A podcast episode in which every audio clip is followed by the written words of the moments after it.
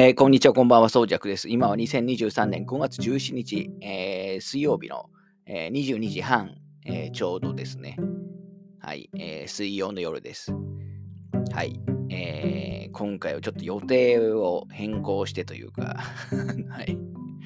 あのー、してですね、えー、ゼルダの伝説、Tears of the Kingdom の、えー、話をしようと思います。あの、とは言っても、まあ、いつもね、この、えー、ポッドキャストで話すときは、基本ゲームの話をするときは、まあ、大体クリアして、えー、まあ、一通りの要素を、あの、結構がっつりやった後っていうのが、まあ、基本にしてるんですけど、ちょっとですね、えー、そこまで、えー、行くの、多分一通りやるのに、多分おそらく膨大な時間が要すると思われるっていうことと、あと、もう、あの、今はちょっと私の脳内というか、あの生活がもう完全に、えー、Tears of the Kingdom の 中心にあの回ってるってこともあって、ちょっと他のネタ話すの、あのー、よりも、まあ、とりあえず一回ね、ゼルダのいい話、えー、しといた方がまあいいかなと思いまして、えー、今回はちょっと Tears of the Kingdom の話をしようと思います。本当はちょっと映画のテトリスの話とかをしようと思ったんですけど、まあ次回以降に、えー、しようかなという感じですね。はい。で、まあティアキンの話、まあこれ、あのティアキンって略したりもするあのすることもあると思いますけど、ティアキンの話と、あとはまあ、えー、ちょっと過去のゼルダのデスシリーズのまあちょっと雑談的な、えー、ものもあの詩を合わせて、えー、しようかなって感じですね。まあちょっとね、短く話すつもりですけど、あのー、まあいつもね、そう言って長くなっているんで あんまり、あの、そこはですね、えー、期待しない方がいいかもしれないですね。はい。あのー、ではちょっとですね、えー、ちょっと今回の、あ、で、Tears of the Kingdom の話に関しては、まあ、ネタバレうんと、まあ、そもそも私、あのいわゆるメインストーリー的なところで言えば、まだ相当序盤なんですね。で、まあ、ななんですか、まあ、ストーリーの話は、まあ、基本的にほとんどしないです。別に、あの、えー、特に今回のゼルダは、まあ、ストーリー、まあ、もちろんちゃんとね、ありますけど、あのー、そこがね、別にメインの部分では全くないので、あのー、いわゆるネタバレ的話みたいなのは、えーそのストーリー的な話はしないですけど、あの、なんていうんですか、えー、ゲーム的な要素のあのところで、えー、ちょっとやってない人は意味は、あの、えー、と、わからないような話をちょっと途中に、えー、するとは思います。あの、いわゆるゲーム的な意味でのネタバレ、えー、も含む。まあ、その、全然そのクリティカルな話とかもちろん全然する気はないですけど、まあ、そんな感じでね、えー、と思っていただければと思います。はい。で、えっ、ー、と、ちょっとまあ、ここは聞く人は、えー、多分、まあ、どんなゲームかは大体分かってるとは思いますけど、えー、ゼルダの Tears of the Kingdom に関しては、まあ、スイッチで、ニンテドスイッチで、えー、先週ですね、2023年5月12日金曜日、えー、まあ、対策は金曜日に発売されがちですけど、まあ、このゼルダもあの金曜日に、発売されましたと。で、えーと、私はちなみにあのコレクターズエディションをあの買っています。コレクターズエディションに関しては、あのまあ、ゲームソフトに加えて、えーまあ、スチールブックですね。まあ、私がコレクションしているスチールブック。まあ、とはいえ、ちょっとですね、えーと、いわゆるスイッチのパッケージサイズのスチールブックなんで、まあ、あんまりね、個人的にその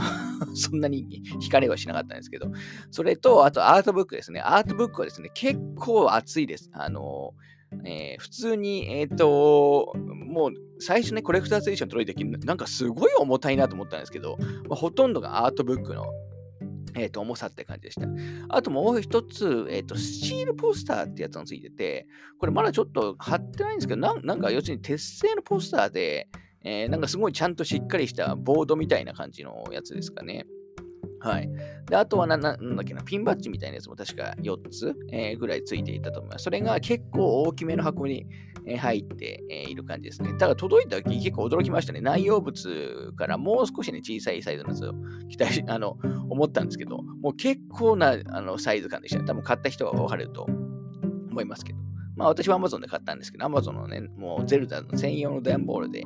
えー、届いた感じですね。ちなみに Amazon の、えー、店舗特典はあのスプーンですね。The Legend of Zelda ってね、えーと、もっと、もっとここに書いてある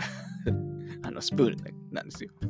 はい。あのー、そんな感じです。で、一応発売日に購入はしています。で、えっ、ー、と現状ですね、えー、だいたい3、30時間よりはやってるな ちょ。ちょっと待ってくださいね。多分、多分、えー、ちょっとこういう時はね、一応私毎日、えー、記録、プレイ時間記録はしてるんですけど、あれで見た方がいいですね。えー、見守りスイッチで見れますから。これを見ると、約35時間やってますね。あの、恐怖山が。だから金、土、日、えー、月火、水、まあ、水はまあ途中ですけど。えー、まあ、6日半で35時間。まあ、やって、めちゃくちゃね、えっ、ー、と、やってる人はもっとやってるんでしょうけど、あの、相当やってると思います。昨日も私、あの、えっ、ー、と、振り替え休日だったんですね。火曜日なんですけど、で、えっ、と、1回で、あの、用があったんで出かけてきて、本当は、あの、映画をね、えっ、と、見に行く、あの、つもりだったんですよ。でも、ちょっと最近見たいがちょっと長いやつが多いんですよね。2時間半とか、えー、あって、で、まあ、プラス、えーと、移動時間とかをすると、まあ、3、4時間かかってしまうんで、だったらちょっとゼルダやりたいなと思ってしまって、昨日も、あのー、まあ、その用があって出かけた以外は、まあ、ほとんどね、ゼルダやってた感じですね。で、大体いつも、まあ、ちょ、ちょっと進めようって感じなんですよ。あの、1、2時間やって、えー、まあ、えっ、ー、と、なんですか、えー、ちょ、ちょっとね、あの、ここの祠はクリアしろみたいなね、あるんですけど、もう気づくと、まあもう何時間もやってるっていう感じです。あただまあ、それだけやってるのにもかかわらず、なんかあんまり、なんかやってる感はないというか わかんないですけど。まあ、とにかく、まあ前作もそうだったんですけどね、まあ、とにかく今は油断すると、もうやってしまうと、あのいう感じですね。あの今、在宅の日はね、昼休みとかも、あのもうフルフルフルでやってる感じですし、あのー、結構ね、昨日も寝るまで、えー、4時ぐらいまで やってましたし、あの、そんな感じでもう結構やってる状態です。なので、まあ、その、えっ、ー、と、今の状態の話までとかは、あの、ある程度する感じですね。で、今回のゼルダです、Tears of the Kingdom に関しては、あのー、まあ、スイッチだとね、えっと、2作目になりますと、あのー、前作、えー、スイッチの発売日に出た、えー、ゼルダです、ブレスオブザワイルドですね。まあ、私もこれ発売日に、えー、買って、えー、やってますけど、これ何何年でしたっけ、えー、?2017 年3月3日にあの発売されて、要するにもう6年前、えーちょ、ちょうどぐらいですよね。6いや、6年以上前か。に、えー、発売されたブレスオブザワイルドから実に6年ぶりの完全新作という、まあ、間にね、えーと、リマスター版だとか、えーと、リメイク版とか出てますけど、完全新作としては、あのー、実に6年以上ぶりと。まあ、最近ね、結構一部の任天堂作品、あのテルペース、まあ、例えばポケモンとかも鬼のように出てるじゃないですか。昔はすごい大事に、大事にっていうか な、めったにね、えー、出なかった。まあ、あれはもう今、ポケモンがっていう会社なんで、まあ、作ってるようなもんですけど、あの、えー、まあそういうのとは違って、まあ結構もう最近新作って意味では、もう本当に久しぶりの、えー、タイトルになります。で、その上、一応今回の Tears of the Kingdom に関しては、ブレス・オブ・ザ・ワイルドの続編でもあるんですよね。あのー、なので、基本同じ世界を、あのー、の話ですし、ブレス・オブ・ザ・ワイルドのあの後の話という位置づけになってます。なので、えっ、ー、と、キャラクターとかも、あの、続投、あの、もちろんしてますし、リンクも、あの、ゼルダの伝説伝説って、まあ、リンクとかゼルダって、あの、まあ、作品ごとにね、違うリンクだったり、ゼルダだったりしますけど、あの、ブレスオブザワイルドの、えー、リンクと、ティアーズオブザキングドムのリンクに関しては、えー、同じ人物、完全に同じ人物だと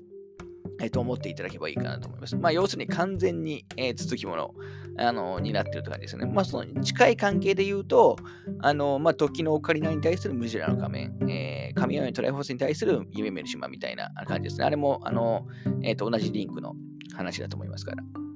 はい。なので、ちょっと先に言っておくと、あの、おそらく Tears of the Kingdom、えー、から始めたい人もちろんいると思うんですね。あのー、ちょっとブレワイオタイミング合わなくてやってないとか、まあ新作だからね、こっちからやりたいっていう、あの人いるいらっしゃると思います。かなりいらっしゃると思うんですけど、あのー、まあ、Tears of the Kingdom から始めても、あのー、まあ、全く問題なく楽しめます。あのー、えー、全然そこは、あの、安心してください。まあ、もちろんね、続編とはいえ、基本ゲームなんで、基本1本でね、えー、できるようになっていますけど、あのとはいえ、え私の推奨したいのは、やっぱりブレス・オブ・ザ・ワイルドををあのやってからというのがですね、えーと、おすすめな感じですね。まあ、先ほど言ったように、まあ、世界観と、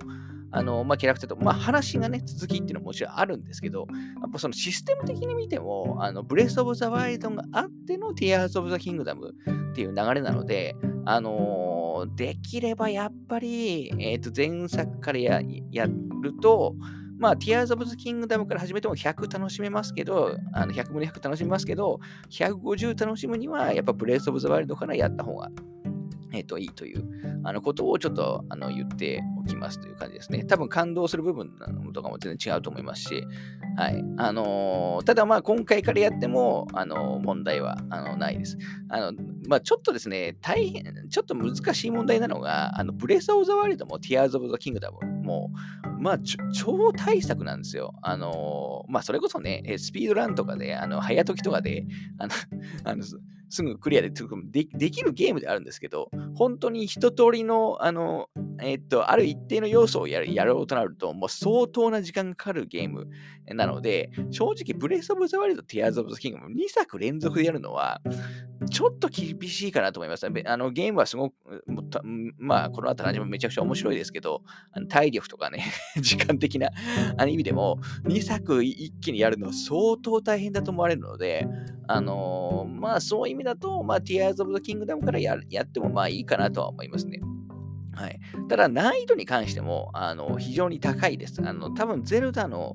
えー、シリーズの中でも、あのまあ、特に高いと思いますね。この難易度っていうのは、まああのまあ、アクションの難易度っていう意味もありますし、特にその結構ね、強めの敵だと、本当にライフ5とか6とか一撃削ってきたりするんで、もう序盤一撃で死ぬことがね、普通にあの全然あります。あのまあ、死んでもね、そんなにめちゃくちゃデメリットあるわけじゃないないですけど。たりしますし、謎解きに関しても、あのー、結構ですね、もう過去のゼルダシリーズをある程度、まあ、特にブレスオブザワイルドですね、やった人、あのー、向けの難易度になってると思います。まあやな、やってなくても大丈夫ですけどね。あのー、はい、あの、その辺はですね、えーどうしても前作を踏まえてのっていう感じだったあととかギミックとかも、あの、やっぱ前作でこう、こういうものがあったから今回はこうしようみたいなやつがですね、結構やっぱあるので、まあやっぱりね、前作やるのに越したこと、いろんな意味でね、えー、ともちろん、まあ、ストーリー的な部分もありますけど、まあ、いろんな意味で、えー、前作からやることをお勧めはしますけど、まあ、今回からやっても、まあ、できるにはできると。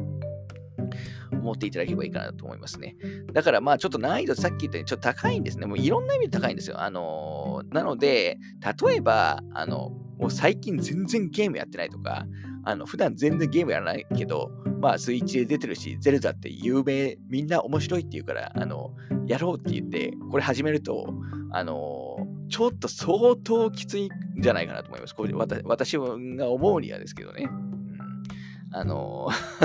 どっちかというと、日常的に一定のゲームをやってる人に、えー、向けて、まあ、任天堂の作品の中では、結構ね、えっ、ー、と、まあ、間口は広い、めちゃくちゃ広いんですけど、あの、まあ、特にやっぱり怖そうが喜びそうな要素が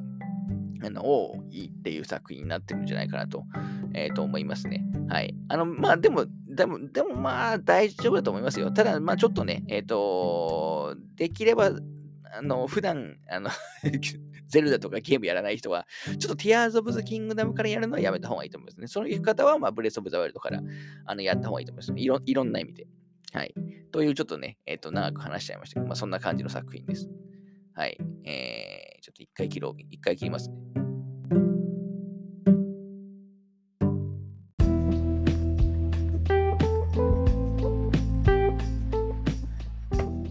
はい。えー、じゃあちょっと Tears of the Kingdom の話をする前に、まあちょっと前作の Breath of the Wild の話を、まあ復習じゃないですけど、まあそんなこと言う、話す必要ないかもしれないですけど、話をすると、まあゼルダの、あのー、伝説シリーズ、まあ長年続いてるあのシリーズでありますけど、あのー、前作の Breath of the Wild で、まあいわゆる初めてそのオープンワールドあのが採用されることになります。えー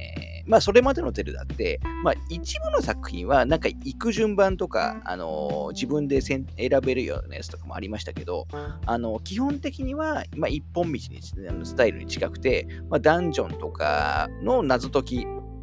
を、メインでね、楽しむあのように作られていたと思います。まあ、なので、その例えばだんだんね、えーと、リンクができる、あのアイテムを取ることによって、まあ、できることが増えていくんですよね。あのなので、どうしても順番的に、えーとまあ、ある程度、あのなんていうんですか、えーと、ゲーム側でね、制御するしかなかったんですけど、ルルートを。なんですけど、ブレス・オブ・ザ・ワイルドに関しては、もういわゆるもう本当、ゲームスタート時から、まあ、軒並みほぼ全てのことが、あの、えー、できます。あの最終的にできることとそんなに変わらないことが一番最初からあのブレス・オブ・ザ・ワイルドはできるようになってます。まあ、とはいえ、まあ、最初はね、例えばライフが当然少なかったり、えー、いろんなものね、あのー、まあ、パラメータとか弱かったり、えー、まあ、で、基本、基本の的な動きあのは全部できるんですけど、まあ、やっぱりね、えっ、と、まあ弱、弱かったですね、リンあのリンクは。まあ、そこで、それでまあ成長させて、えー、まあ、いろんなダンジョンとかを、あのクリアして、えー、最後ね、まあ、ラスボスを倒すっていうところではあるんですけど、まあ、別に、え、最初から、もういきなり、え、最初からあのラスボスにチャレンジすることも、まあ、できますし、まあ、実際それでね、クリアもできるような、あのすごいバランスになってますし、もうとにかくユーザーがね、えっ、と、いろいろ、あの、なことを選択できるっていう感じだと、本当どこにでも行きます。で、えっ、と、ブレス・オブ・ザ・ワイルドは、まあ、オープンワールドものの中でも、あのフィ、フィールドに関しては相相当広い部類だと思って、えー、いただければと思います。あの、かなり広いです。まあ、私がプレイした中でも、あの、多分トップクラスに広いと思いますね。あの、まあ、広い分ってわけじゃないんですけど、まあ、そんなにその、なんて、なんですか、まあ、フィールドも基本的には自然いっぱいの世界、えー、であって、まあ、もちろんね、砂漠のエリアとか、あの、まあ、溶河がね、流れてるようなエリアとか、あの、まあ、えっ、ー、と、雪がね、降ってるようなエリアとか、まあ、そういうのはあるあるにせよ、まあ、そんなに、ね、緻密にあの描かれてるっていうよりは、あの、まあ、とにかく広いっていうことがあの大きな特徴なってます。で、ゼルダのあリンクの移動手段も、まあそんなに多くあるわけじゃないんで、えー、そなんなんですか、まああるんですけど、そのスピード感のある移動手段があるわけじゃないんで、もう本当に一周、ゲームのフィールドをあの一周回るのは、もう本当途方もないぐらいのね、えー、時間がかかるという。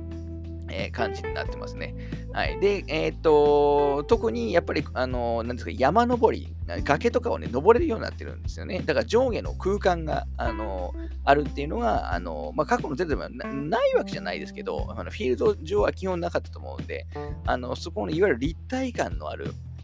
マップを実現してるっていうところが、えー、結構あの大きな特徴だったかなと思います。はい。で、一応、あのー、なんですか、まあ、大きなダンジョンみたいなやつも、まあ、数は少ないんですあって、まあ、そこはね、過去のゼルダの延長で、まあ、楽しめるっていうあの部分もあったりするんですけど、まあ、とにかく、えっと、どっから行ってもいいですし、あのもう何をしてもいいっていう感じの、あの作品でした。はい。で、まあ、あの、まあ、オープンワールドものではよくありますけど、まあ、マップをね、開放できるポイントがあったりだとか、まあ、各場所で、まずなんかサブイベントみたいなやつが起こったりとか、あの、まあ、どこまでやるかっていうのは、もう本当人、あの、それぞれかなと思います。私に関しては、前作のブレスオブザワイルドに関しては、えっ、ー、と、一応ね、えっ、ー、と、祠っていうポイントが、あの、120箇所、あの、あるんですけど、まあ、これをクリアすると、えー、ハートのねラ、ライフが増えたり、えー、まあ、頑張りゲージっていうね、えー、ですか、まあ、いろんなあの崖登るときに使うようなパラメーターがあの増えたりあのするような、あのいろんなものがもらえるようなね、ポイントがあるんですが、そのほくらは120箇所全部クリアしましたし、あの、コログっていうね、収集アイテムに関しても、えー、全部で900あるんですけど、これはさすがにコンプはしてなくて、まあ確か300から400ぐらい、えー、にしておいたかなとは思いますね。はい。まあそんな感じで、プレイしました。あので、まあ、この作品もね、まあ、非常に、えっ、と、世界中で大絶賛、え、されたという感じではありますけど、まあ、私がどうだったかというと、あのまあ、大前提としてめちゃくちゃ面白かったのはもう間違いないですけど、えっ、と、自分にとってそんでそんなに好みかと言われ言われると、あのまあ、その、なんですか、えっ、と、まあ、いわゆるその、あまりのその出来に対してっていう意味ではありますけど、あの、まあ、自分好みじゃない部分結構あったんですね。例えばその、まあ、さっき言ったように、まあ、結構ね、移動とかが遅かったり、まあ、ファストトラベルはね、充実はしてるんですけど、移動とかが少し遅かったり、あと、もう、まあ、無駄に広いって言ったら、ちょっと、あの、怒られるかもしれないですけど、とにかくめちゃくちゃ広いんで、あの、何を、ななんていうんですかね、えっと、えー、なんか単位時間あたりの体験がすごくあの薄かった感もあるんですよね、ブレスト・オブ・ザ・ワイルドに関しては。意外と、その、なん横の自由度っていうんですかね、まあ、そのどこ、どこでも行けるみたいな、えー、自由度は、まあ、本当に高いと思うんですけど、まあ、縦の自由度というか、あの、できることに関しては、意外とそんなに多くなかったという感じなんですよ、ブレス・オブ・ザ・ワイルドに関しては。はい。で、まあ、どちらかというと、アクションに爽快感があのあるようなゲームというよりは、まあ、探索の、あのー、な面白さの中心になっているあのオープンワールドものなので、えー、まあ、前作ね、多分まあ満足度は、まあ、それでも、それでも10ですけど でも、あのー、まあ、直球で自分の好み、全部の要素要素が自分の好みだったかというと、あのまあ、そうではなかったという感じではあるんですよね。はい。まあもちろんね、大前としてめちゃくちゃ面白かったですけど。はい。で、そこで Tears of the Kingdom、あのー、の話にちょっと入っていくんですけど、あのー、まあ、まずちょっと先に、えっ、と、一言感想を言ってしまうと、まあ、ちょっとですね、えー、やばいですね。めちゃくちゃ面白いのは、まあ、もう評判通りではあるんですけど、あの、まあ、私、私の、あくまでこれは私の意見ですけど、もう個人的にはブレス・オブ・ザ・ワイルドよりも、あの、はるかに、えー、楽しいです。はるかに楽しいし、何より自分好みっていう、えー、のはありますね。あの、先ほど言ったように、えー、なんていうんですか、まあ、ブレス・オブ・ザ・ワイルドって、えーまあ、横の自由度はひあの広いけど、あんまりできること少なかったみたいな話をね、えー、さっきしたと思うんですけど、今回の Tears of the Kingdom に関しては、まあ、できることがですね、まずすごく多いです。あのえー、すごく多いけど、あんまり多すぎても嫌じゃないですか。あの僕はあんまり多すぎても嫌な方なん で、あのその辺のバランスももう実に絶妙で、あのーもうなんか全ての要素のバランスがもう本当素晴らしいんですよね。えっ、ー、と、まあ特にね、えっ、ー、と動画とか、あの、まあ SNS とかで多分話題になってるので見あの見見られた方が多いと思うんですけど、今回結構そのクラフト、あの、要素が、あの、あって、まあリンクの能力で、え、いろんなものをくっつけたりして、えーなんていうか、組み立てとかでできるんですよ。で、その組み立てたものに、えっ、ー、と、いろんなパーツ、例えば、あの車の、ね、タイヤみたいなパーツをつけたりすることもできますし、なんか扇風機みたいなパーツを後ろにつけて飛ばすこともできますし、あのー、まあ、いろんなあのパーツが実はあって、あのそういういわゆるクラフト要素があのあるんですね。で、これも、あのー、なんていうんですかね、めちゃくちゃパーツが、種類がとてつもなく多いわけじゃないんですよ。もう絶妙なぐらいのレベルの 多さ、あのー、だったりして、まあでもその中でもいろいろ工夫してね、できたりもしますし、まあ私はね、あんまりクラフト好きな方じゃないんで、逆に私のようなプレあの人間だと、あのクラフトは最低限でいけるようにあのするとかをありますし、まあ、今回ですね、単純にリンクの能力がですね、あのまず結構増えてます。あのー、で、あと、まあ、他の能力も説明すると、あのーちょっと名前忘れステラビルだったかな。あの今回武器、えー、今回まず世界、これは世界観によるものではあるんですけど、あのー、えっ、と、基本的に、あの、全、オープニングである事件が起こって、あの、世の中の武器が全部錆びてしまうというね、設定なんですよね。今回の Tears of the Kingdom に関しては。で、その錆びた、あのー、要するにだから普通の、普通に使える剣とかがあんまりない。もうな世の中から、あのー、あんまりなくなってしまったと。あのいう状態になってます。なので、基本的に武器に関してはあの全部使い捨てです。もう、ちょっとですね、終盤もしかしたら永久、だからマスターソードとかもしかしたらね、えっと、永久武器なのかもしれないですけど、少なくとも私がやってる段階では、すべての武器が全部耐久力があってあの壊れます。しかもですね、結構あのそんなに持たないです。あのなので、もう次々と、とにかくあの武器をあの敵が落としたりとか、道端にね、いっぱい落ちてるんで、もうそれとにかく拾って武器にするって感じなんですね。まあ、それこそ序盤なんかは木の枝とかも武器にできるんですよ。あのー、とかもできますし、もう何でもかんでも武器ですよ。敵の、あのいわゆるね、えっ、ー、と、骸骨系のね、えっ、ー、と、スタイルホスでしたっけ？えー、とか言っても、あいつを倒すと、あの骸骨の手手とかが落ちるんで、それを武器にしてもできますし、もう何でもかんでもね、武器の、だから種類がですね、もうめちゃくちゃ多いです。で、婚約とかもね、全部設定、えー、されてまするんですけど、で、今回その武器が、あのー、武器に、えー、パーツをつけられるんですよ。まあ、何でもいいんですけど、例えば武器に武器をつけることできるんですね。あのーえーと、同じ武器をつけると、単純に、ね、攻撃力がね、あのアップしたりしますし、全然違う武器、例えば、その、えっ、ー、と、剣に岩みたいなやつをあのくっつけて、あのハンマーみたいに、えー、使うこともできますし、あのもう何でもできるんですよ。で、弓、あの弓は、弓矢もあるんですけど、で弓矢も例えば矢に、えーと、爆弾をつけつけたり、えー、まあ、いろんなね、えっ、と、何ですか、あの、アイテムをつけることができて、まあ、とにかく、あの、組み合わせ、あの、武器とか、まあ、ちなみに盾もですね、えっ、と、何ですか、いろんな、あの盾にもいろんなものつけられるんですよ。例えば、炎の吐く、あの、竜の頭みたいな やつとかもつけまして、なんかバネみたいなやつつけて、あの飛ばすこともできあの飛ば敵をね、あの跳ね返したりもできますし、まあ、とにかく武器の組み合わせ、えー、まあ、基本1個までしかつけつけられないんですけど、この武器の組み合わせっていうのが非常に多彩で、あの面白いあの感じになってます。もう私なんかだと、あの基本近くに置いてる、押してるも常につけちゃうって感じではあるんですけど、まあ、なので、基本今回武器も、えっ、ー、と、盾も弓もあの複数持てるんですね。あの武器に関しては最初から、最初はいくつだったかな、6つとか7つぐらい私持て持てるので、用途によって変えたりするんですよね。例えば敵を素早く倒したい場合は、まあ、短い探検みたいなやつを主軸にしたりだとか、あとね、えっ、ー、と、木あの木木みたいな敵がいるので、木みたいな敵は斧みたいな武器じゃないと倒せなかったりとか、あとね、あの岩壁、まあ、爆弾とかでも壊せる岩壁とかは、あのそれこそ石のついたハンマー系の武器だと壊せるとか、ななので、いろんなね、対種別のの武器をあの持っていくってことがですね、基本になる感じです。まあ、この辺もすごい楽しいんですけどね。で、それも持てる数が、えー、今回はまあコログの実を集めることによってあの増えていくって感じです。私も今、もう武器は10個以上持てるような感じでなってますけど、で、切り替えながら、え、やっていくって感じですね。で、切り替えとかも基本、どのあの武器とかも、まあ、基本ショートカット。まあ、今回アイテムの数もですね、すごく多いんですよ。すごく多いんですけど、あのショートカットがね、いろいろ、いろんなショートカットが今回便利にあのあるので、まあ、その辺も、えっ、ー、と、すごく、あの、助かるというか、あの、やりやすくなってる感じですね。で、あと、ちょっと能力名なんだっけな 忘れましたけど、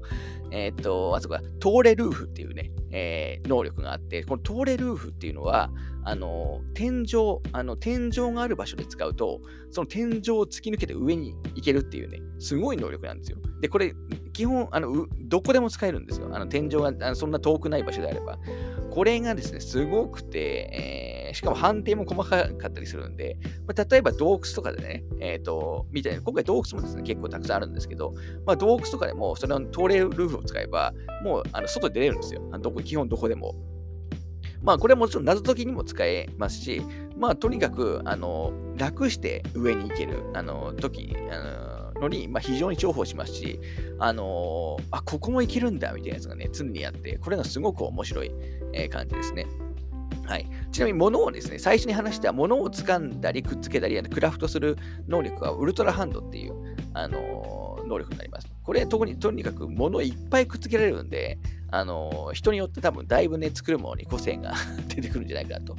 えー、思いますね。あと、能力としては、モドレコっていうね、えー、能力があって、これはその、えー、物の移動、動きを逆再生することができる能力なんですよ。あのなので、まあ、特に、謎解きのダンジョンとかでは主に使うことが多いんですけど、例えばですね、今回のゼルダ、あのー実は空中があるんですね。あの地上世界だけじゃなくて、あの上のあの空中のあの世界があって、でそこから、えーと、物が降ってき、よくね、岩とかがねですね、降ってきてるんですけど、それをあのモドレコで逆再生すると、あの乗って上に行くことができたりもするんですよ。まあ、なので、まあ、何事もあのこのモドレコで、えっ、ー、とえー、戻すことで、まあ、いろんなアクション、あの幅のある、あのなんですか、謎解きにすごい幅広さを、えー、出せているって感じですかね。しかもこれを二重にね、使ったりもできたりするんで、まあ、とにかく、あのーえー、楽しくなってます。ねまあ、なので、今の言った能力、まあ、もう実は実はもう一つもあったりもするんですけど、あのこのウルトラハンド、スクラッビルド、ポトレコ、トーレルーフってやつが、えー、単純に前回のブレイス・オブ・ザ・ワイルドからあの加わったことで、もうこの4つが加わったことで、もうとてつもない、え、まあ、もともとすごいね、自由度の、えー、ゲームでしたけど、自由度はさらに上がってる上に、あのー、まあ、本当にできることも増えて、もうとんでもないゲームになってるとあの思ってもらえばいいかなと思います。で、そこ、で、これだけいろんな要素を持ちながら、もう本当、どう、すごい調整されてて、えー、るんですよ。あのー、なので、まあ、個性があることができはするんですけど、あのー、やっぱりね、そのバランスはすごく、あの考えられていて、えー、まあ、この辺はとにかくやってみればあの分かると思いますけど、あのみんなね、多分、え全然別のあの体験ができるあのようになってるんじゃないかなと思います。とにかく、この,、えこの新しい能力、えー、があの増えたことで、まあ、私は今回の Tears of the Kingdom が本当に面白くなってるなと、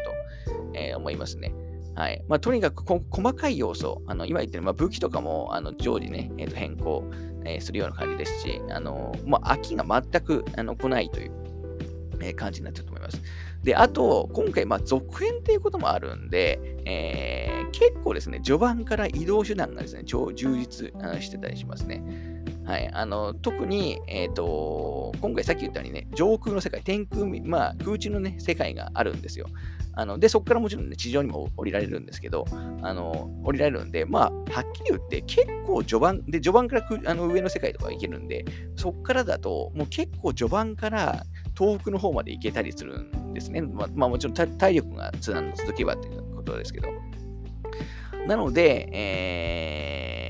なんていうんですかね、もうとにかく前作以上に、えー、自由度が高く、あと特に序盤にできることが、あのー、広がっていると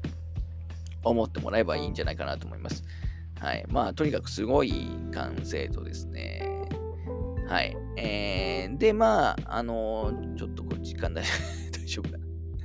まあ、もうちょっと大丈夫かな。まあ、あのグラフィックとかは前作とあのそんな変わってないです。あの変わってないというか、あの今回もね、えっと、メインはあのハイドラの第一なんですけど、マップはですね、えっと、基本前作と、あのまあ、大部分は同じです。まあ、もちろん今回、えっと、変更、前作から年月もなってるんで、変更になってる部分とか、新しくできてる部分とか、あのいっぱいあるんですけど、あの基本はあの理由あの理由をしてると思っていいと思います。ただ、これは別に悪い部分では決してなくて、まあ、6年ぶりなんで、まあ、久しぶりに来ると、ああ、こんな場所あったなともありますし、あと変わってる部分とかもいろいろあるんで、まあ、まあ、何よりもともとが広すぎるんで基本、あの何、何回もね、同じようなとこ行く場所はないんで、前作と同じマップだっていうのは個人的には嬉しい部分、逆に嬉しい部分っていう感じでは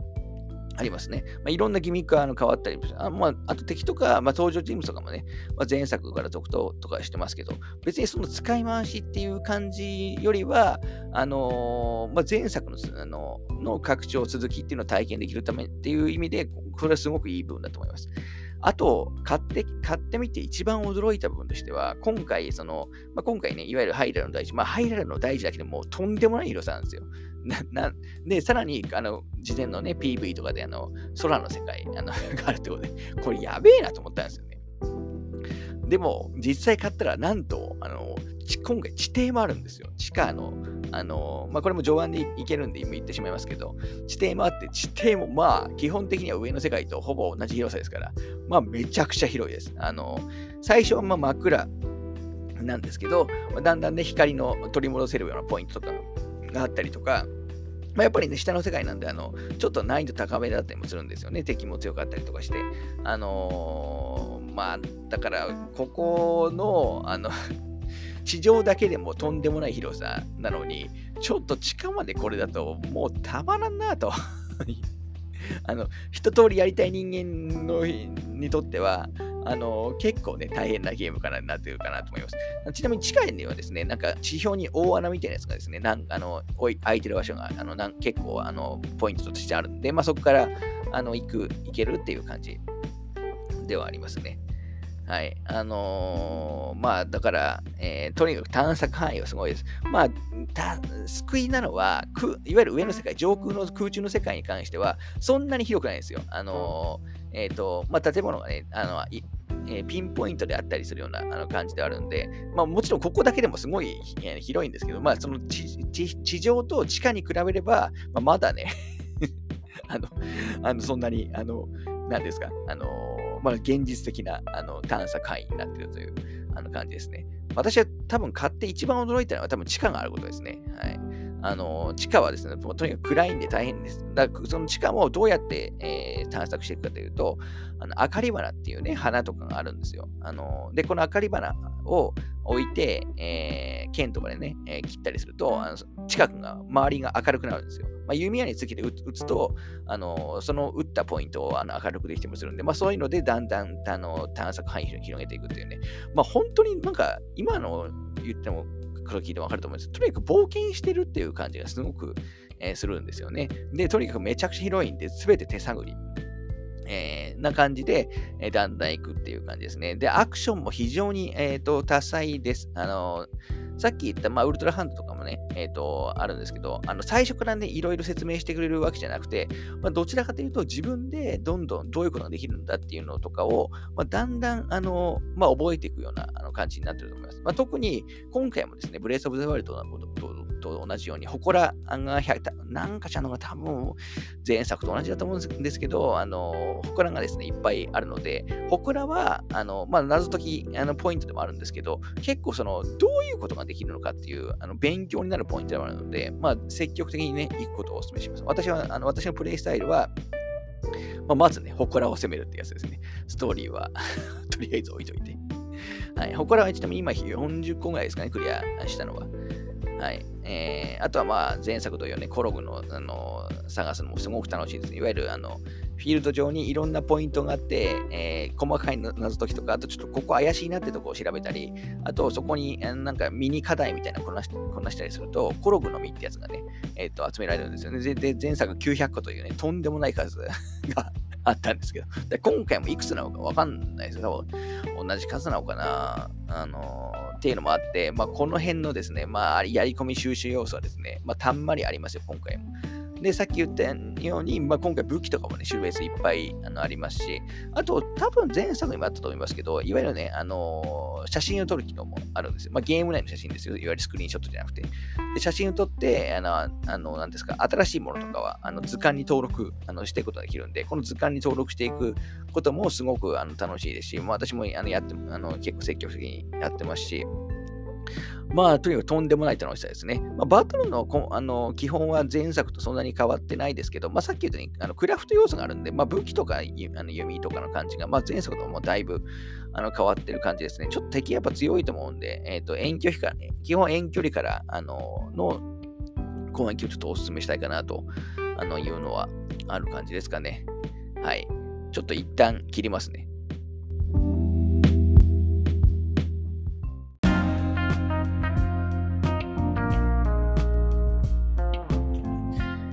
はい。まあちょっと Tears of the Kingdom の本当ごくごくごくごく一部の話をしましたけど、まあとにかくとんでもない、えっ、ー、と、要素量の 作品になってます。ほんとそれをよく、何よりよくまと、これをそのまとめたなというのはね、えー、思う部分であるんですけど、まあ、それこそ、その、まあ、やっぱり言ってもスイッチなので、えっ、ー、と、グラフィックがめちゃくちゃ綺麗、まあ、現代のね、えっ、ー、と、最先端のゲームと比べて、まあ、めちゃくちゃ綺麗だったりするするわけじゃないんですけど、とはいえ、もうもう完全にスイッチの限界を突破してますね。やっぱりこれはやっぱり任天堂いわゆるお膝元が、まあ、もう最初からスイッチのみの最をターゲットとしてえっ、ー、と、しかも、まあ、えっ、ー、と、一番、ある意味ね、すごく大事なシリーズということで、多分力を入れて作ってたってこともあって、あのー、まあ、スイッチだということを感じさせない、まあ、すごく、その、綺麗なグラフィック。なんかちょうど、その、ちょっとね、ざらつき感がある感じが、今回のティア、まあ、ブレスオブザワイルドもそうでしたけど、まあ、ティアーズオブザキングダムにも非常に、あの、合ってる、あの、こと、部分かなと思いますね。まあ、労働時間は、まあ、正直気にならないかというと、まあ、多少気になります。最近のゲームにやっぱ慣れてしまうと。とはいえ、読み込むポイントに関しては、まあ、基本はそのファストトラベルとか、あの、まあ、エリアとかをね、変わるぐらいの時なんで、まあ、そんなに回数は、あの、多くないという感じですね。まあ、読み込み時間にもいわゆるヒントみたいなやつも出たりもするんで、あの、まあ、あの、そこまで気になるようなあの部分は、あの、ないかなとは思いますね。まあそういう意味だとね、将来的に、あの、任天堂ね、が次の春とか次、その次の春出したときに、また、ブレスオブザワイルドとかね、ティアーズ・オブ・キングダムの、まあ、リマスター版とかね、出してくれれば、まあもう一回ね パワーアップしたあのグラフィックできたりもするんで、あの、それもね、楽しみにあのしたいところではありますけど。はい。まあちょっとですね、このゲーム、あの、語り始めると、本当キリがないんですよ。あの、えー、まあもうちょっと話しますけど、あとはその、まあ、神殿っていう、ね、いわゆるメイン、まあ、エルデンリングでレガシーダンジョンみたいなものです。ものあのちゃんとしたいわゆるメインのダンジョン、あのちっちゃいね、洞窟はもう各所に点在してて、まあ、洞窟まで今回、えー、面白いというか、面白いし、あのー、結構普通の洞窟でも、ちょっと多少謎解き難しいなっていうのも思うとこもあったりもするんですけど、まあ、そういうのとは別に、ちゃんとした専用の、あのダンジョンもあの用意されています。私はでもさっき言った35、50のやってるんですけど、まだようやく、跳躍ついさっき、1個目のダンジョンがですね 終わった感じです。はい。あのーで、あと、えー、いわゆるですね、村的なところとかあのは各所に点在はしてるんですけど、私さっき言ったように35時間やって行ったのは一番最初のね、えっ、ー、と、なんですか、まあ、ひなんてまあ、避難所みたいなところと、あといわゆるシリーズ伝統のかかりこ村っていうところと、あとリトの村っていうところぐらいしかまだ行けてないです。あの 35時間やややってるのにもかかわらずって感じですね。はい。あと、まあ、各所に馬宿ってやつがね、えー、点在してて、まあ、今回もね、馬、多分前作、ちょっと私、ちょっとブレスオブザワイルドの記憶がもうだいぶ薄れてるんで、あのー、ですけど、確か前作もそうだと思いますけど、まあ、馬とかのね、えっ、ー、と、野生馬をと連れてきて登録すると、まあ、自分の馬として使えたりもしますね。で、今回馬にハーネスを取り付けて、あの馬車みたいなね、いわゆるさっき言ったウルトラハンドっていうね、クラフト要素と合わせて馬車みたいなものにすることもあのできたりしますし、あのまあ、そういう部分でも、あのまあ、とにかく前作以上にいろんなことができることが、まあ、増えているとあの言っていいかなと思いますね。はい。えー、あとなんかあるかな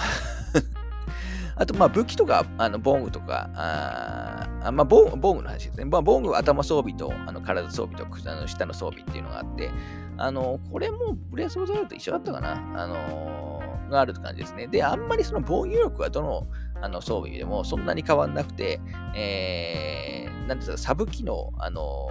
付加、付加価値、付加能力が結構、あの防具に、例えば寒さにを防げるとか、あの攻撃力がアップするとか、あのいろんな付加価値があるんで、まあ、それであの着るものは選ぶっていう感じになると思います。まあ、防具のね、パワーアップもあの大妖精さんがしてくれるんですけど、この大妖精さんもあのサブイベントとかこなさないと出てきもしないと思うんで、あの今回しかもね、ちょっと敵の声が強いので、えー、大妖精はね、はい、あの早めに会っておくことを僕はお勧めしたいというかです。まあ、早めって言っても、ある程度ね、行かないと、あの、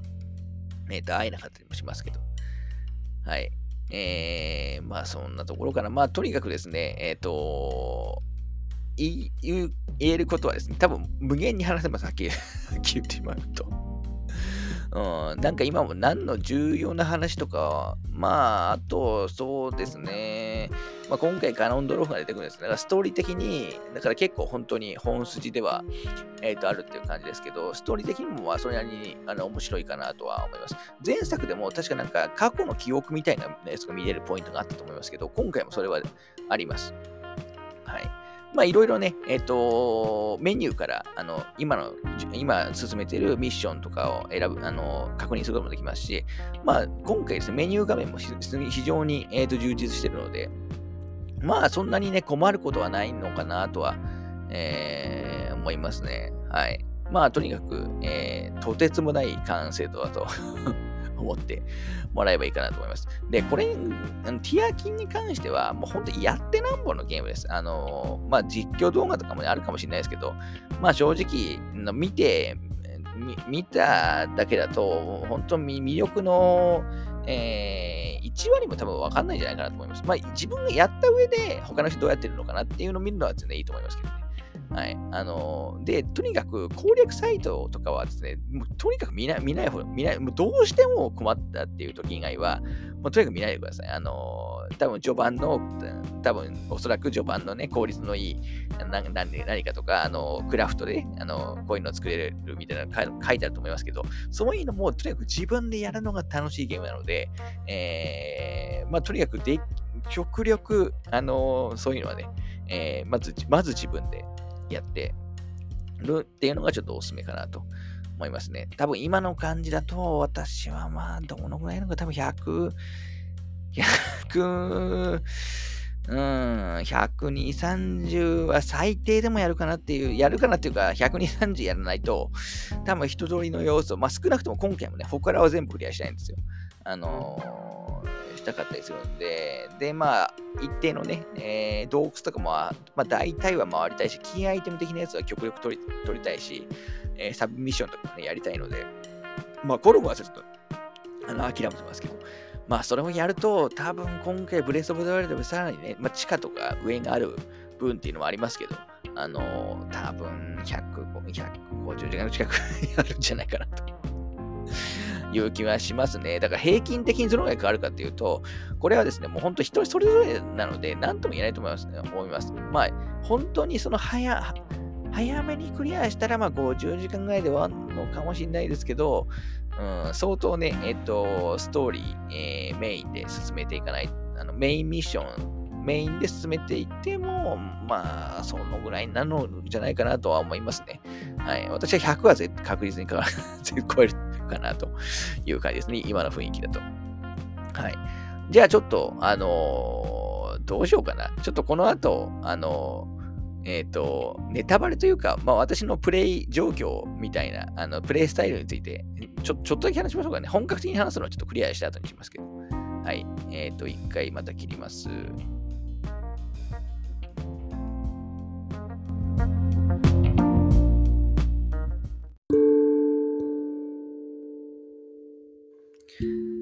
はい。ここから主にですね、まあ、どっちかというと、プレイした人向けの、あのー、まあ、感想というか、あの、まあ、私のね、プレイ状況みたいな感じになりますけど、まあ、やっぱり最初、あのー、うちのね、あの、なんていうか、最初上の島島から始まるじゃないですか。で、なんで、順番にね、あの、ウルトラハンドとか、あのトーレルーフとか、あの、一気に取っていくって感じだと思いますけど、僕はですね、あそこがあんまり合わなかったんですよね。あのやっぱりちょっと、ゼルダにしては、あの最近のゼルダにしてはちょっとやらされてる感が、まあ、基本、基本的にはやっぱり一本道ですし、まあ、ちょっと、まあ、基本長いチュートリアルなんでしょうがないんですけど、まあ、ちょっとあそこの部分、あの多少やらされてる感はあったんですよ。まあ、なので、最初の、あの多分、えっと、今回の、えっと、シャープ1の時時とかは、まあ、2、3時間やると疲れてしまうみたいなことを言ってたんですけど、まあ、このゲームですね、本格的に始まるのは、その最初の、えっ、ー、と、最初多分2時、2、3時間ぐらいかな、た経った後に、あの、ハイラルのね、大地に降り降りるんですよ。要するに前作の舞台に降りるんですけど、こっからがですね、本番です。なので、そこ、そこまでは多少、あのー縛られてる感があっても、まあ、ちょっと我慢してもらえばと思います。まあ、そこまでは、まあ長、長めのチュートリアル。まあ、ここまですごく出来はいいんですけどね。まあ、長めのチュートリアルがあるんですけど、まあ、本当ハイタルに押してから、降りてからでもう、もう一気に飛躍的に楽しくなるんで、あのー、おすすめですね。で、本当は多分最初、あのー、監視取りでしたっけ？に行って、えー、なあれ、なん、なん飛ぶアイテムなんていうんですか？えっ、と、パラルーフでしたっけ？ちょっと名前がえー、パラルーフだと思いますけど、パラセールか。パラルーフじゃない。あの、パラセールね、取るのがおすすめですけど、私は結構そこを行かずに、最初、近所のほこらを、あの、まずいっぱいクリアはあのしてましたね。ただ、明らかにちょっと、これないと無理だなっていうのはあったんで、まあ途中ね、えー、あのストーリーは進めましたけど、まあなので、まあとにかくまず最初、ほこらを、あの、私はメインに進めてます。で、さっき言ったように40個ぐらい終わってるんで、前作と同じ120個だとすると、まあ、祠に関しては3分の1、えー、終わってるの。まあ結構ね、えっ、ー、と、やらない人は全然やらないと思うんで、あの結構やってる方かなと思いますね。祠に関しては、あのやっぱ今回のね、新能力を使うものが多いと思いますけど、うんと、なんかまあ、私がない、今のところ、あの、なんか攻略を見ないといけないっていうレベルのものは、なかったですね。相当苦戦したやつが多分何箇所か、えー、とあったりしますけど、あの今のところですね、一番難しかったのは、あの結構最初降りた降り立つ地点のすぐ近くにある、もうほんと序盤の方に行ったあのピンボールみたいなことをや、あの 組み立てる、あの、祠があるんですけど、そこがですね、あの、どうやるか分かったんですけど、うまくいかないかなくて、あのそこ、本当に時間かかりましたね。30分くらいかかったんじゃないかなと、あの、思いますけど、今回の祠って、えー、まあ、敵と戦うだけのね、やつとかもあるんで、そこいうところはね、あの、すごく、あの、あの楽ですし、えー、時間かかるところはね、逆に2、30分ぐらいかかるようになってたりしますけど、まあちょっと私が苦戦したのはピンボールと、あとなんだろうな、まあとにかくなんか、えっ、ー、と、結構ですね、私は、あの、もうおそらくこれ成功法じゃないなっていうやり方でですね、あの、言ったりもすることも多いですね。例えば、あの、水がね、逆流しているところを、おそらくタイヤとかをつけて、扇風機とかつけて、あの、進めるようなところとかも、私は板みたいなやつをもう何枚もいっぱいつけて、逆側に、あの、渡して 物理的に無理やりつなげるとかね、あの、普通にやってましたし、あと、戻れ子、あのー、まあ、一旦戻すやつあると思います。あれを戻れ子を、まあ、何回も、何回もっていうか、あのー、使って、えー、もう無理やりな移動とかを 決めたりもしたんで、あのー、明らかに何箇所かは、これ絶対正統派なやり方じゃないなっていうのもあるんですけど、でもそういうのが許容されてるのが今回やっぱすごいと思うんですよね。あのでも、まあそうややっても別に問題ないし、まあとにかく、あのいろんな方法が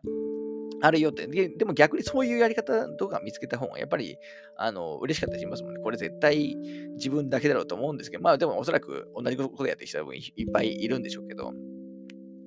まあ結構祠の謎解きは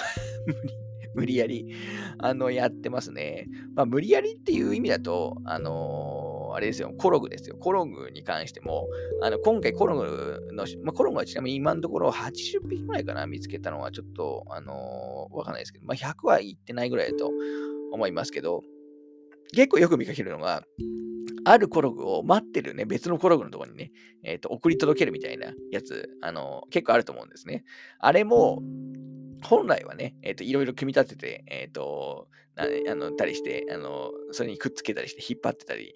行ったりするのが普通なのかもしれないですけど、私はもう完全に力技で、もうずっと長距離持って運ぶ、直接、あの、コロフを持って運んでいくみたいなことも 結構やったりもしてて、もうそういう意味でも結構もう力技、あの、でやってる感じですね。ちょっと祠の話ではあの言い忘れましたけど、祠も、まあ、謎解きが何段階かあるのが結構あの多いと思うんですけど、結構前の、あの、終わった前の部屋のものとかが結構意外にすごい使えたりするんで、あのー、なんかあった時とかは結構積極的にそれ持ってくるのをね、おすすめしたいなと、えー、思いますね。はい。まあ、コログはちょっといっぱいね、探し、今回ね、コログ、あの、見つけると、あの、武器とかね、えー、武器と盾と弓のポーチの拡張できるんで、あのすごく重要なので、えやっぱりもっと見つけたいなとは思いますね。はい。もう武器に関しては、まああんまり特に考えてないですね、私は。あの、もうとにかく拾ったら近くにあるやつを、落ちてるやつをつなげちゃうっていうのはもう 基本、あのー、だったりしますね。まあ、なので、最近はちょっと重い武器ばっかりになっちゃったので、ちょっと、あの、やっぱ軽い武器の方がね、やっぱいいので、あの、その辺のバランスはね、やっぱちゃんと考えないとなと、あの、いうのはありまして、まあ、盾ともね、あのー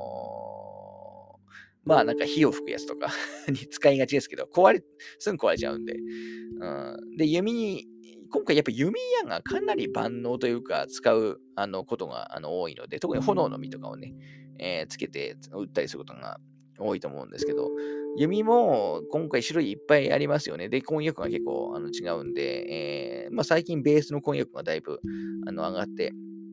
えー、来たりもしましたけど、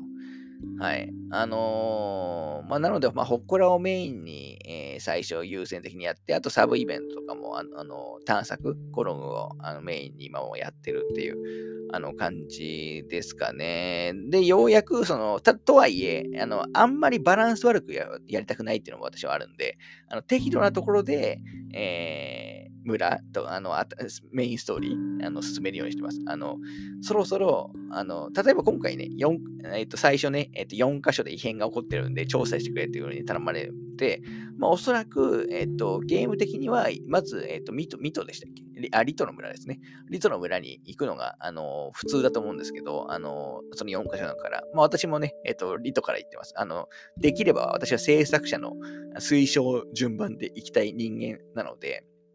人によってはね、えっと、それをに逆らう人も いると思いますけど、私は結構ですね、えっ、ー、と、順番にって感じで、ようやく、その、ついさっき、あの、風の神殿が 終わった感じです。風の神殿も、神殿に、まあ、神殿の仕掛けもね、すごく良かったですけど、神殿に着くまでのね、道中が大変ですよね。空中を渡ってくやつ、あれは本当落ちたらショックなので、僕僕のおすすめは、とにかくセーブ、あの、セーブを頻繁に、あの、してく、頻繁というか、あの、落ちたら、落ちて、これはもう取り返しにつかないやと思ったら、あの、落ちたところでセーブしてタイトルに戻ってやり直すと、あの、落ちてないことになってるんで、あの、これは非常におすすめですね。今回とにかくね、セーブ結構重要だと思います。あの、セーブしばらくしてないと、あの、いろいろね、記録されなかったりも、あの、する。せっかくそのね、えっ、ー、と、ハイダル図鑑とか、いろいろあの埋めたのに、その後すぐやられちゃったりすると、全部台無しになっちゃうんで、あの、強い敵ができたら、一旦セーブしといた方があのいいと思います。あの、それが、あの、精神的にね、あの、安定、安全かなとは思いますね。まあ、今回ですね、あのどこでもワープはできる。ワープっていうか、ファストトラベルはね、本当にいつでも自由にできるんで、まあ、やられそうになったらね、ファストトラベルするのも全然ありだったりしますけど。あとは料理ですよね。まあ、料理に関しては、まあ うん、なんか結構めんどくさいんで、もらえるのを中心だったり、あとはもう単純に果物と、あのー、キノコとか、あのー、シンプルな料理が私は多いですね。ライフを回復する。ライフとあと頑張りゲージをメインに回復するものを、まあ、あの、一定数持っていくっていうのが多いかなと思います。あと今回、妖精がね、めちゃくちゃ貴重貴重ですよね。あの、なんか私、1回4匹ぐらい妖精がいるところにいたんですけど、そこを記録しとけばよかったなと思って、あの、今回レアで、しかも、あの、どん、例えば高所から落下して、あの、ぜめちゃくちゃダメージを受けても、あの妖精がいると今回は、ま、あの自動復活できるんであの、かなり重要なんですよ。で、今はちょっと1匹もいなくなっちゃったんで、あのどっかにね、ちょっと次妖精の場所を見つけたら、もう必ずマップにね、マーキングしていきたいなとはあの思ってますね。マーキングはあの非常におすすめです。そうそう、前回もね、アフターイメージの話をするときに、もう一番大事なことを言うのせって、あの、アフターイメージね、めちゃくちゃマップ広いんで、あれあれは 2D ですけど、マップ広いんで、あの、とにかくマーキングしろっていうね、あの話をするの忘れてましたね。はい。まあ、全然もう関係ない話を して、してますけど、こうで。うん。まあ、今回のゼゼルダもそうですよ。だからちょっとね、ちょっとやり方わかんないなとも、もうコログとかはもちろんね、あの、えー、マークつけてますし、まあね、マップが広いんで、えー、極力そういうの、あと、あと倒せなかったボスとか、あのー、は、まあ、ドクロマークとかつけたりして、まあ、マーキングしていくのはおすすめかなとは思いますね。あとは、まあ、だから宝箱とかね、どのぐらい取るかですよね。えっ、ー、と、敵の拠点とか各地にいっぱいありますけど、まあ、ぶっちゃけ、えー、大したもんないじゃないですか。あのー、なんで、まあ、宝箱を取るっていうね、満足のためにたっていうようなもんですからね。それこそ、ほこら、のほこらの時話さなかったですけど、ほこらって必ず1個宝箱があるんですけど、絶対しょぼいんですよね。あの、これ、あの、苦労 わざわざ苦労してと戻ってきて取ったのにな、あの、や、矢とかがね、入ってると悲しく、まあ、矢だったらまだいいか実用性あるから、なんか弱い武器とかがね、入ってると、もう、がっかりですよね。全般的にやっぱ宝箱も数ものすごい多いんですけど、なんかその、労力に対して見合うものがあんまり入ってないっていうかね、まあその今回、まあボリュームがあまりに大きすぎるからしょうがないんですけど、うん、っていう感じですね。あと地下だと、地下は今、えっと、明る、開放した場所はまだ8箇所ぐらいしかないんですけど、最近、えー、回り始めた感じですね。で、地下、えっと、おすすめなのが、えっと、なんだっけな、能力が1個手に入るんですよね。えー、これも今日僕取ったんですけど、コピー能力みたいなやつがあの取れるんで、えー、変な、えっと、地下にある、えー、遺跡みたいなところに行くと、なんて名前か忘れましたけど、ここ、まあ、ちょっとね、え、最初とりあえず地下行った方がいいかもしれないですね。難しい部分もありますけど。はい。あと、まあ、地下以外にもね、井戸もありますよね。で、井戸も、あの、全部で48箇所だったかな。井戸を見つけるために報酬くれるお姉さんとかもいるんで、ああいうのもね、見つけがいは、あの、すごく、あの、あったりしますし。うん、あとは私は移動に関してはですね、馬はほとんど乗んないですね。もう基本徒歩め、めんどくさいんです。結局、馬をどうしてもね、使わなきゃいけないポイントってあると思いますけど、そこ以外は、もう本当基本、もう徒歩移動ですね。徒歩とまあ空中移動。あの、って感じですね。だから今回、本当にその、各その、何ですか、えっ、ー、と、ワープポイント、あの、塔、あの、いわゆる、えっ、ー、と、マップをね、開放する塔があって、あそこ行くと、あの、上空にジャンプ大ジャンプできると思いますけど、まあ、結構あれを使って、あの遠くにね、移動することが非常に多い感じですかね。はい。なので、まあ、あんまりね、歩くよりも、まずポイントを定めて、えー、もうジャンプ、ジャンプというか、あの空から移動することが結構多いかなとは思いますね。はい。まあ、なので、後でね、転ぐとか、ちゃんとじっくり探さないとなとはいうのもありますし、あの、サブイベントとかもね、あんま見落としたくないんで、一方、その街道と、あの、まあ、空からの移動するのもありますけど、街道沿いはね、ま、極力、あの、行くようにしてます。あの、イベントとか見落とさないように。はい。まだ、だから結構、私もな、なんだっけな、えー、洞窟にいるあの、光る、あの、敵いるじゃないですか。あいつが落とすやつの使い、名前忘れました。あいつが落とすやつの使い道、まだ分かってないですし まだね、わかんないこともあの正直いっぱいあります。なんですけど、まあ、とにかく見ないようにはしてるっていう感じですかね。はい。えー、なんだ、他にあるか まあ、導入部とかもね、面白かったですね。あの、カノンからライフ吸い取られるっていうね、そう、それありかよっていう感じではあのありますけど、今回でハートマックスいくつなんですかね前回って30、基本ゼルだって20個が基本だったんですけど、確かブレワイ30だったでしたっけ？だ今回も30なのかな？うん、その辺もわかんないですけど、あのー、祝福であげられる、あの、ライフをあげるか、あのー、頑張りゲージをあげるか選べるじゃないですか、4つ集めると。あれは私は最初は、えー、ライフ、えー、数個上げた後、頑張りゲージをあの上げてる感じですね。あれ、あの中盤超えると、あの振り分け変更できたりもするんで、あのまあ、あんまりね、気にしなくてもいいかもしれないですけど。はい。まあ、そんな感じで、あの、やってるって感じですね。あの、多分言ってないこといっぱいありますけど、あの、時間も時間ですし、あの、クリア後にね、また話す、えー、つもりではあるので、ちょっと一旦、えー、この辺で終わりたいと思います。ちょっとゼ ゼルダ雑談しようと思ってましたけど、あの、どうしよう。ちょもう、結構喋っちゃったな。ちょ、ちょっとだけシリーズ振り返りみたいなやつだけやりましょうか。はい。ちょっと、ああまあ、私があとプレイしてるあのやつとかの話とかを、えちょっとだけしようかなと思います。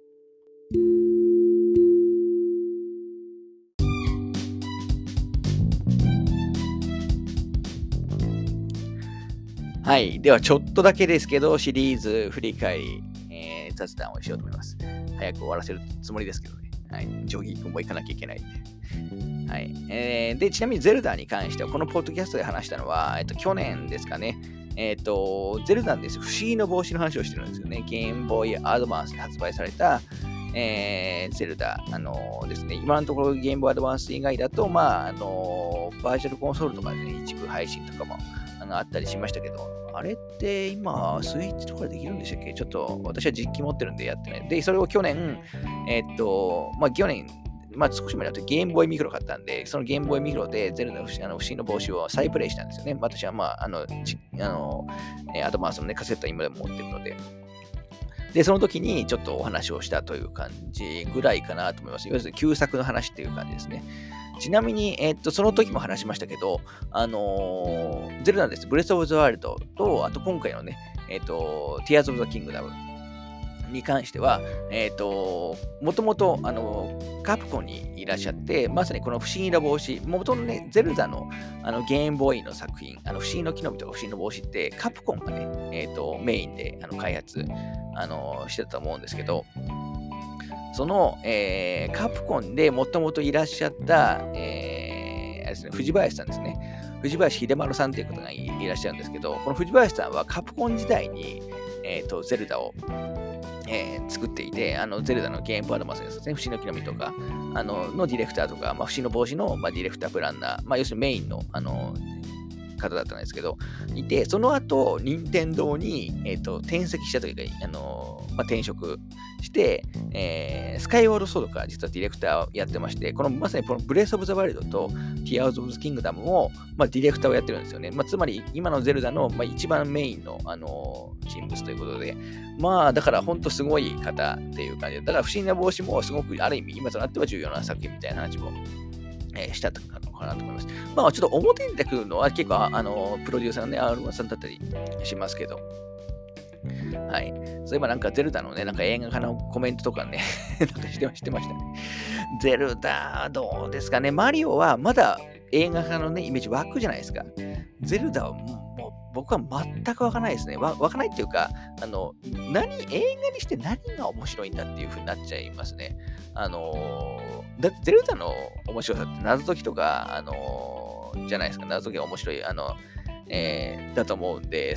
それをその映画で再現できるかっていうと、うん、ちょっと難しいんじゃないかなと思っちゃいますね。マリオは全然できない。マリオはまあ、ありかなと全然思ってましたけど。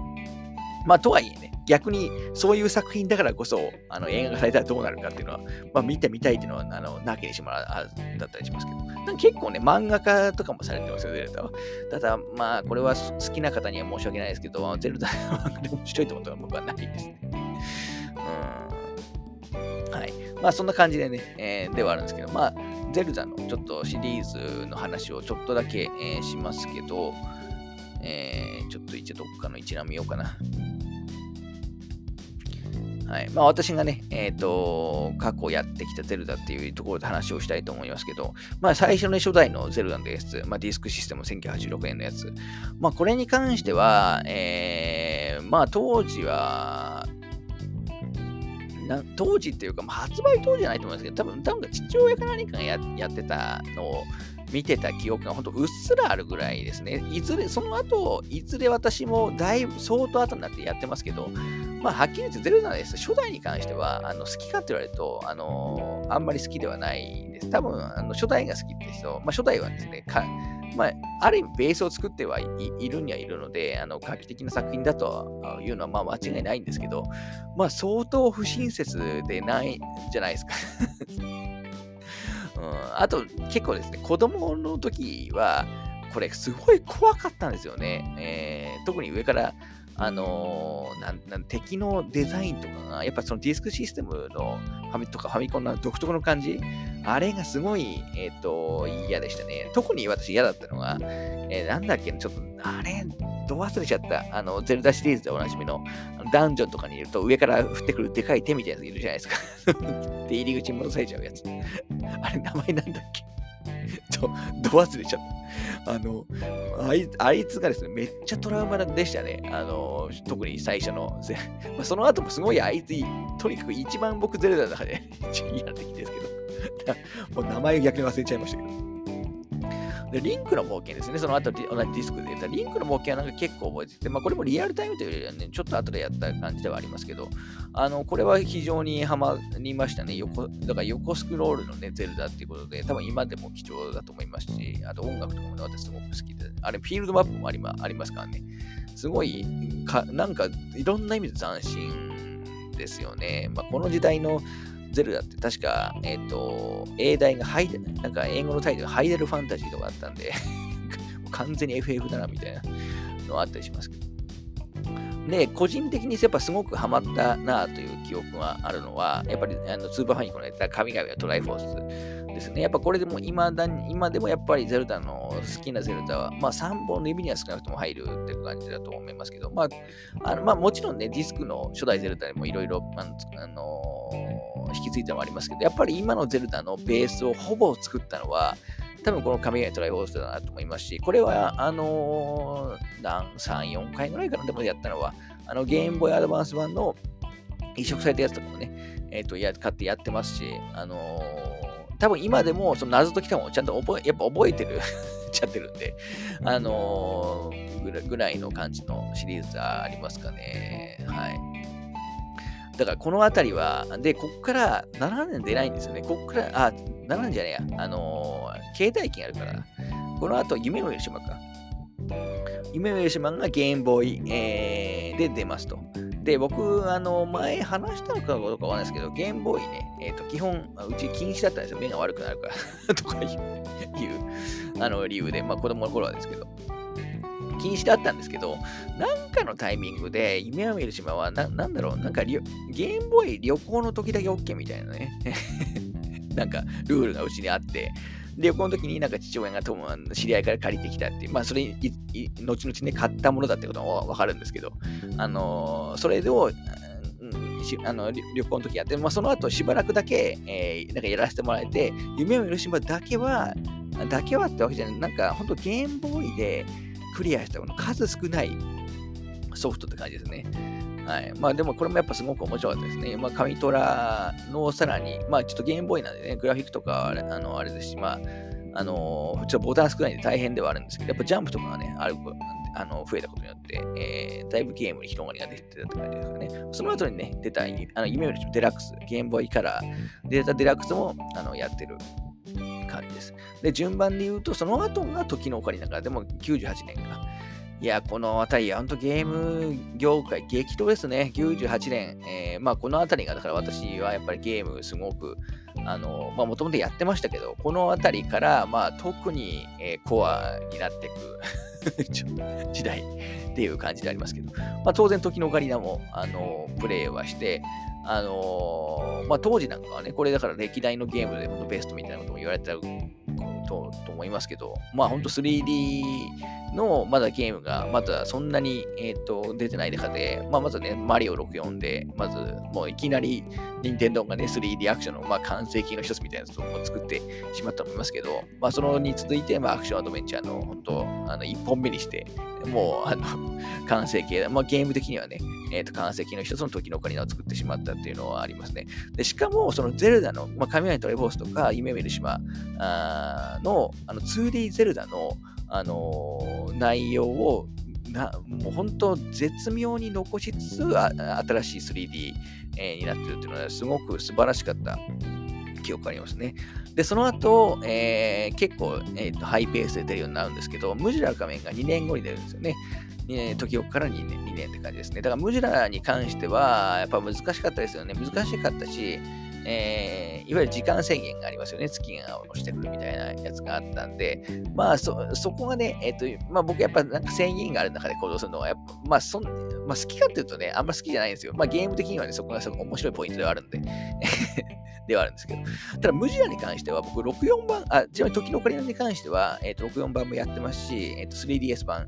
えー、もやってます。で、ムジナに関しては64番しか実はやってなくて、3DS 版もやってないんで、もうだいぶ記憶薄れてはいますね。はい。で、これちょっとこの後、この辺はちょっと前後しますけど、まあその後、結構早いな、この辺。風のタクト2002年なんで、えー、ゲームキューブですよね。この辺結構テンポ早いですね。ムジュラから2年しか経ってないのか。風のタクトもね、あの見た目、トゥーンリンクがあの最初に生まれた作品ですけど、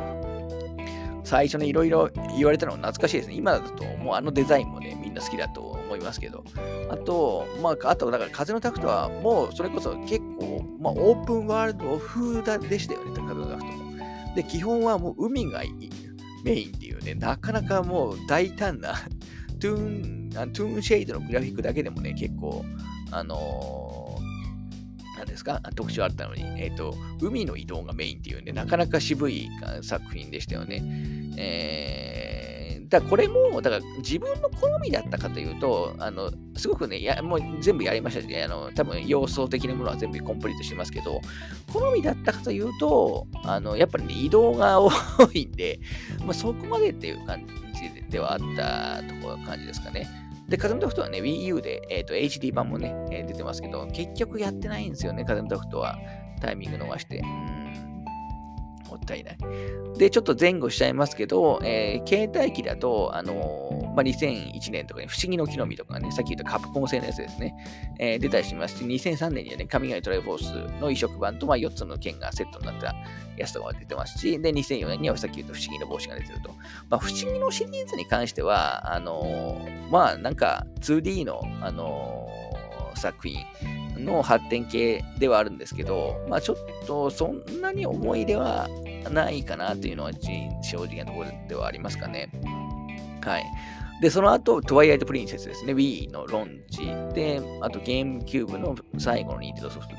でしたっけ、まあ、私も結局ね、えっ、ー、と、迷って、えっ、ー、と、ゲームキューブ版がいいっていう話も聞きましたけど、せっかくなんでやっぱ Wii でやりたいなと思って、Wii も発売日に買って、まあ、一緒にとアプリを買ってやった感じですね。やっぱりその、ゼルダがね、結構大人な、あの、ちょっとね、風のダクトで、えっ、と、別の方向に行ったと思いきや、今回は正統派の等身大のあのゼルダということだったので、結構驚きましたね。ダークなあの雰囲気で、私はやっぱ好きではありますね。で、まあ、トワイライトプリンセスに関しては、まあ、3D、時をのカイアから続く、まあ、3D のゼルダの、まあ、完成形のやっぱ一つだなとは思ってます。で、トワイライトプリンに関しても、あのー、トワプリは Wii U か、Wii U ですよね。Wii U でたあの HD 版はやってます。トワプリってそういえば、スイッチでは出てないですよね。はい。だからまあ、これも2回やってるって感じですね。はい。で、その後、えっ、ー、と、スカイオールソード5年後、トアプリの5年後、あの、まあ、そのちょっと DS のやつの話をちょっと一旦飛ばしますけど、あの、スカイオールソードがね、えっ、ー、と、Wii で、えー、の結構、末期ぐらいですかね、で出る感じですかね。だからこれ結構、Wii って後半だいぶ失速したんで、スカイオールソードって最初、あ全然僕は売れなかった イメージはありますかね。で、あの Wii リモコンなんでしょう、Wii リモコンプラスみたいなやつの専用の感じだったんですよね。だからすごい直感的な操作ができて、しかも結構その 3D のゼルダありますけど、比較的それまでのシリーズと比べると自由度、あの探索自由度が上がってるっていう印象あのではありますね。で、まあ、スカイウォードソーダに関してはまさにね、スイッチで、えっ、と、いつ頃でしたっけ？一昨年ぐらいでしたっけ？えっ、と、リマスター版が出てるんで、それでも、あの、プレイはしています。なので、まあ、今でも結構、あの、印象に残ってますね。はい。で、あとは、えっ、ー、と、飛ばした話としては、2007年出た、えっ、ー、と、無限の砂時計と2009年出た大地の奇跡っていうね、まあ、DS 出た2作品なんですね。これも、あの2作ともあのやってますね。だ無限の砂時計もだはもう完全に風のダクトのね、えーとまあ、続編的な位置、まあ、なんですか、まあ、ゲーム的には続編的な位置づけ、えー、でしたよね。あの海移動メインって感じで。で、大地の奇跡も、まあ、その、あの、記者の移動がメインですけど、なんか、あのー、この2本に関してはあんまり覚え、これの2本もね、全部やった、すべての要素をコンプリするまでやったと思いますけど、まあ、あんまりですね、覚えてないなっていうのは正直なあのところではありますかね。はい。あとは、えー、2013年、えー、神々トライフォー2ですね、3DS でですね、これは。あのもうこれももちろんやっていて、だから珍しいですね。2000、えっと、もともと神々トライフォース2って1991年なんで、えー、その続編が22年経って出るっていう、な相当珍しい、えー、例なんじゃないかなとは思いますね。で、えー、まあ私、神々トライフォース2ね、めちゃくちゃ好きで何回もやって、何回かやってますから、あのー、これ単純に感動しましたね。特に音楽とかが、あの、神トラのアレンジが多かったりもしたので。はい。で、あとは、えっ、ー、と、夢の島のスイッチ版ですね。リメイク版ってやつですね。これも当然やっていて、まあ、これはもう全然違う原作とはだいぶ変えてましたけど、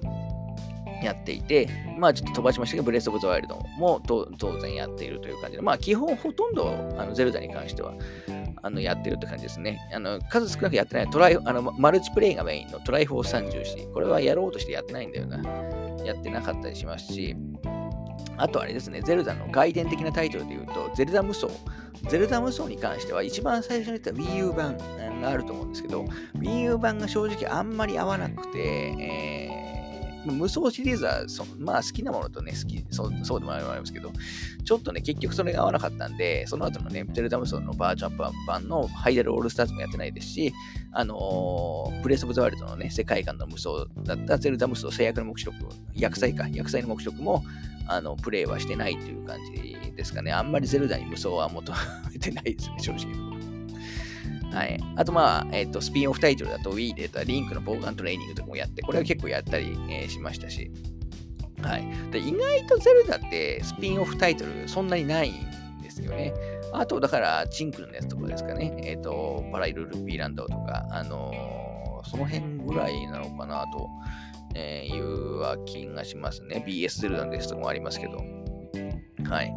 まあ、この中で私が特にやっぱ思い入れがあるのは、さっきも言ったように神々トライフォースと、えー、まあ、やっぱ時のオカリナと、まあ、トワプリ、えー、って感じですかね。あと、まあ、ブレスオブザワイルド。まあ、で、なんですけど、まあ、今回もしかしたらティアーズ・オブ・キングダムが、まあ、それはしのいで多分一番になるかもしれないっていうぐらいに、今まだ、えー、35時間ぐらいですけど、あの、思っている、あの、感じではありますね。はい。いや、疲れた。まあ、このぐらいシンプルしないとね、えー、本当はちょっと音楽の話とか したいけど、やめとこうかな。レアなサントラの話とかにしたいところではあるんですけど、コンサートやってほしいですよね。ゼルダのコンサートで言うと、あの本格的にやり始めたのって、えー、2011年のゼルダのです。25周年のシンフォニーオーケストラコンサート。これがあの本格的なコンサートとしては初めてなんですよ、2010年。これは、え、ー、と、言ってますけど、あの、2011年10月10日。で、その後、えー、ゼルダです。チーフォニー、ムジラの仮面 3D 発売記念コンサートってやつがあって、これは、え、ー、と、2015年の2月かなに行って、これも行ってますね。あのー、今、その目の前に、えー、T、その時買った T シャツがありますけど。で、えっ、ー、と、その後、ゼルダで30周年記念コンサートってやつが2016年に、えっ、ー、とあって、でこれも、あの、行ってますね。うん、結構ですね、ゼルダのコンサート、あの競争率高いんですけど、まあ、な、だからな、こ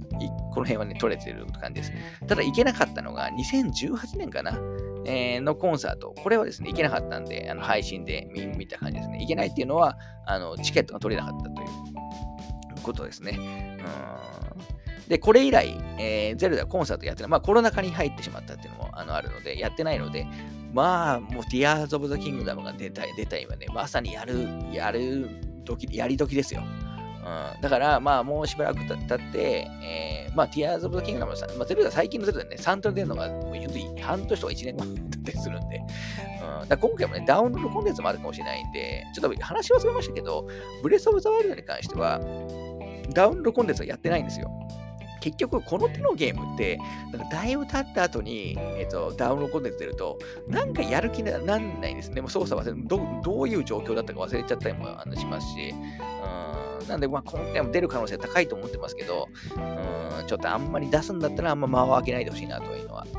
ありますかね。はい。あとは、まあ、コンサートやってほしいですね。コンサートでも何でもいいですけど、イベントをなんかやってほしいなと、あのいうところはありますかね。はい。ということで、今回はこの辺にしておきます。またいずれ、あの、クリア、今回短く話すつもりが、結果的にね、多分1時間ぐらいやってるんじゃないかと思いますけど、あの、またクリア後に、あの、いろいろと細かい、本当の意味での怖がい話とか、ネタバレの話もね、えー、ティアーズ・オブ・キングダムに関してはしようと思います。はい。では、お疲れ様でした。